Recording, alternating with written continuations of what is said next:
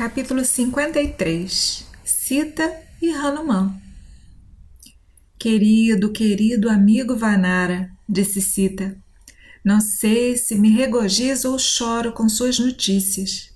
Suas palavras são como néctar misturado com veneno. O amor do meu Senhor por mim é o néctar mais doce, e sua dor pela minha situação é o mais amargo veneno.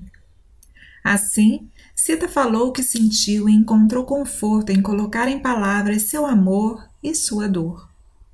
Prazer e dor, felicidade e tristeza impelem alternadamente os seres humanos. Sita foi consolada, mas também sofreu ao pensar que Rama não a tivesse esquecido, mas estava pensando nela, sofrendo e procurando por ela. Somos fantoches manipulados pelas cordas gêmeas de alegria e de tristeza, disse Sita. Nenhum de nós pode escapar de sua atração. Meu senhor, Lakshmana e eu estamos todos sujeitos a essa lei. Você diz que meu senhor sofre como um veleiro apanhado em uma tempestade em alto mar. Oh, quando ele virá aqui? Querido amigo Vanara, quando ele vai destruir Lanka, Ravana e os outros rakshasas? Tudo isso deve acontecer dentro de dois meses restantes. Por favor, explique isso ao meu senhor. Só me restam dois meses. Vibhishana, o irmão mais novo de Ravana, tentou ao máximo persuadi-lo a mudar seus caminhos. Ele disse: Devolva Sita e salve Lanka e a raça Rakshasa. Mas todas as suas palavras foram em vão. Meu coração está forte dentro de mim. Eu sei que Ravana está na estrada para a morada de Yama. Logo meu Senhor vencerá seus inimigos e me redimirá. Eu não tenho dúvidas sobre isso. Meu inocente coração me diz isso, e não pode se provar falso. Assim Sita continuou falando com lágrimas nos olhos, e Hanuman não podia suportar a visão de seu sofrimento. Mãe, ele exclamou, eu irei imediatamente e trarei Rama de volta. Ele vai descer em Lanka com um poderoso exército. Mas por que você precisa sofrer mais? Se você concordar, sente-se nas minhas costas. e Eu vou carregá-la através do oceano e restaurá-la em um momento para Rama. Nem por um momento duvide da minha capacidade de fazer isso. Como Agni carrega as oferendas sagradas para Indra, então devo transportá-la ao meu senhor Rama. Permita-me, ó pura de coração, fazer esse serviço. Eu não posso apenas carregar você e devolver você a Rama, mas eu tenho o poder de arrancar Lanka de suas fundações e jogá-la e seu governante aos pés de Rama. Sente-se sobre minhas costas agora, como Rohini voltando à lua, você se reunirá a Rama. Como eu saltei e cheguei aqui, então devo saltar e alcançar a outra margem com você. Assim, Hanuman continuou falando seu afeto e entusiasmo. E Sita se perguntou como um macaquinho na frente dela poderia esperar carregá-la através do oceano. Hanuman viu sua dúvida, então, para demonstrar seus poderes, ele saltou do banco e começou a crescer de tamanho. Sita ficou satisfeita, mas ela disse: Ó oh, filho de Vaio, eu percebo a sua força, mas não é correto que você me carregue. No caminho, os rakshasas com certeza irão interceptar e desafiar você. Eles vão lançar suas armas em você. Como seu cuidado será me proteger, você não será capaz de focar na batalha, e isso pode ser um sério revés para o guerreiro mais forte. Em uma batalha não se pode ter certeza da vitória. E qual seria o meu destino se você caísse? E além disso, no violento tumulto de uma luta inebriante, como eu poderia certificar-me de que eu vou continuar nas suas costas? Posso escorregar e cair no mar. É claro, portanto, que você não deve tentar cruzar o, mar, o oceano comigo. Além disso, Hanuman, se você me levar furtivamente dos rakshasas, não seria nenhum crédito para o valor do meu senhor. A honra da raça kshatriya exige que ele venha, lute, vença Ravana e me resgate como prêmio da vitória. Rama me teria roubado de volta mesmo quando Ravana me roubou dele? Não. Meu filho, volte e traga Rama rapidamente aqui com Lakshmana e o exército Vanara. Que as flechas do meu senhor destruam Lanka e envie Ravana para a residência de Yama. Sua vitória é certa, como o sol forte na hora da desgraça.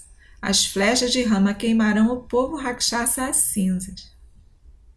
Você está certa, disse Hanuman. Eu devo voltar sozinho.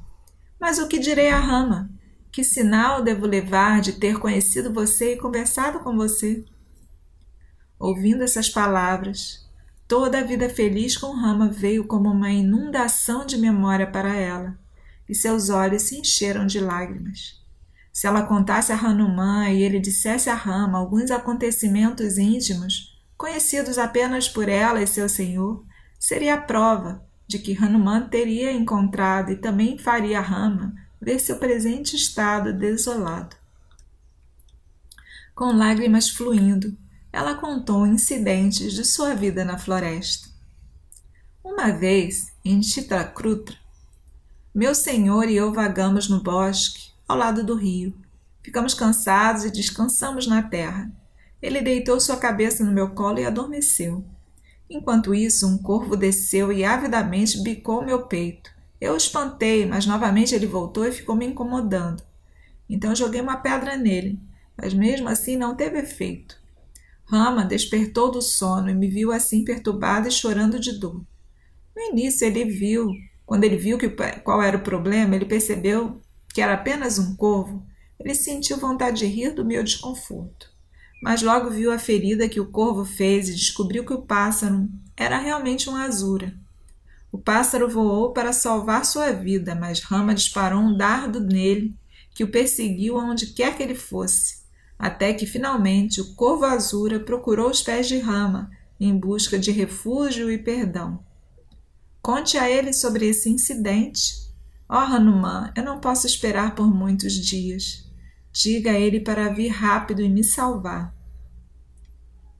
Mais uma vez ela estava em lágrimas quando disse: em outra ocasião, em que estávamos vagando sozinhos pela floresta, eu estava cansado. Cansada, a transpiração havia lavado a tilaca em minha testa. Meu senhor arrancou de brincadeira uma pitada de mineral vermelho da rocha e aplicou entre minhas sobrancelhas com as mãos doces dele. Pergunte-te se ele lembra desse incidente.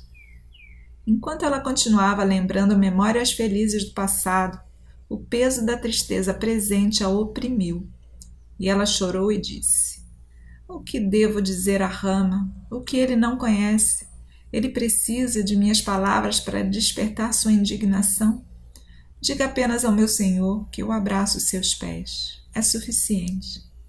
Lá está Lakshmana ao lado dele, o irmão nascido para servi-lo e de habilidade incomparável com armas. Olhando para seu doce rosto, meu senhor até esqueceu sua tristeza pela morte do pai. O herói de coração puro, querido Lakshmana, deixou sua própria mãe e saiu conosco e me considerava sua mãe. Diga-lhe que deve vir acabar com meu sofrimento. Enquanto ela pensava no heroísmo e lealdade devotada de Lakshmana, os olhos de Sita ficaram cheios de lágrimas. Quando Rama foi perseguido, perseguir o cervo dourado, ela não o insultou e lançou palavras ardentes no inimigo, no amigo abnegado e dedicado? O pensamento dessa injustiça encheu seu coração de arrependimento, como uma dor insuportável. Ela não estava disposta a se separar de Hanuman, que tinha vindo até ela e a consolado quando ela estava prestes a colocar fim em sua vida. Ao mesmo tempo, ela queria que ele voltasse rapidamente para Rama, para dar-lhe notícias sobre ela. Por fim, ela disse: Meu filho, aqui está a joia dada pela minha mãe no meu casamento e fixada na minha testa pelo finado imperador. Pegue e dê ao meu marido como um sinal meu. Dizendo isso, ela desatou o nó no canto do sari, tirou a divina joia e entregou a Hanuman, que recebeu-a com humilde reverência. Quando Hanuman teve a joia na mão, orgulho e alegria encheram sua mente. Seu coração estava longe, com Rama. Mentalmente ele se lembrou da presença de Rama e transmitiu a mensagem alegre da sua descoberta. Apenas seu corpo havia ficado em Lanka. Caro amigo, disse Sita, você deve contar a Rama tudo o que você aprendeu aqui, e será a sua fortuna ajudá-lo a alcançar a vitória. Quando Rama estava prestes a sair, Sita falou novamente. Caro Hanuman, transmita meu afeto ao príncipe e também ao rei Sugriva. E os outros líderes de Vanara. Diga-lhes que eu imploro que ajudem Rama a me salvar desse mar de tristeza. Você, mais do que ninguém, eu espero, irá encorajar e mostrar o caminho para o príncipe em todos os assuntos. Hanuman respondeu: Deixe de lado sua tristeza, querida princesa. Rama, Lakshmana e o exército Vanara descerá sobre Lanka, destruirá os Rakshasas e a redimirá. Não tenha dúvida. Quando ele estava indo embora, Sita disse novamente: Você não vai ficar aqui em algum lugar um pouco e descansar? Você deve retornar imediatamente? Sua visita me deu tão bom consolo e me fez esquecer minha dor por um tempo. Quando você sair, eu devo afundar novamente meu mar de tristeza. Você veio aqui cruzando o grande oceano. Como Rama e o grande exército irão atravessar? Você já pensou nisso? As dúvidas a assaltaram novamente. Não tenha dúvidas, minha rainha, disse Hanuman. Você acha que eu sou o único Vanara que poderia cruzar o mar? Não há um Vanara, mas muitos com mais poder e habilidade do que eu. Não apenas Sugriva, mas muitos em seu exército podem voar ao redor do mundo. O que é esse mar estreito para eles?